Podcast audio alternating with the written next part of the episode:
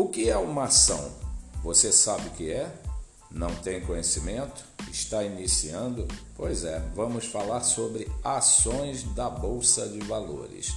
Fique até o final, não perca. Uma ação é a menor parcela do capital social das companhias ou sociedades anônimas.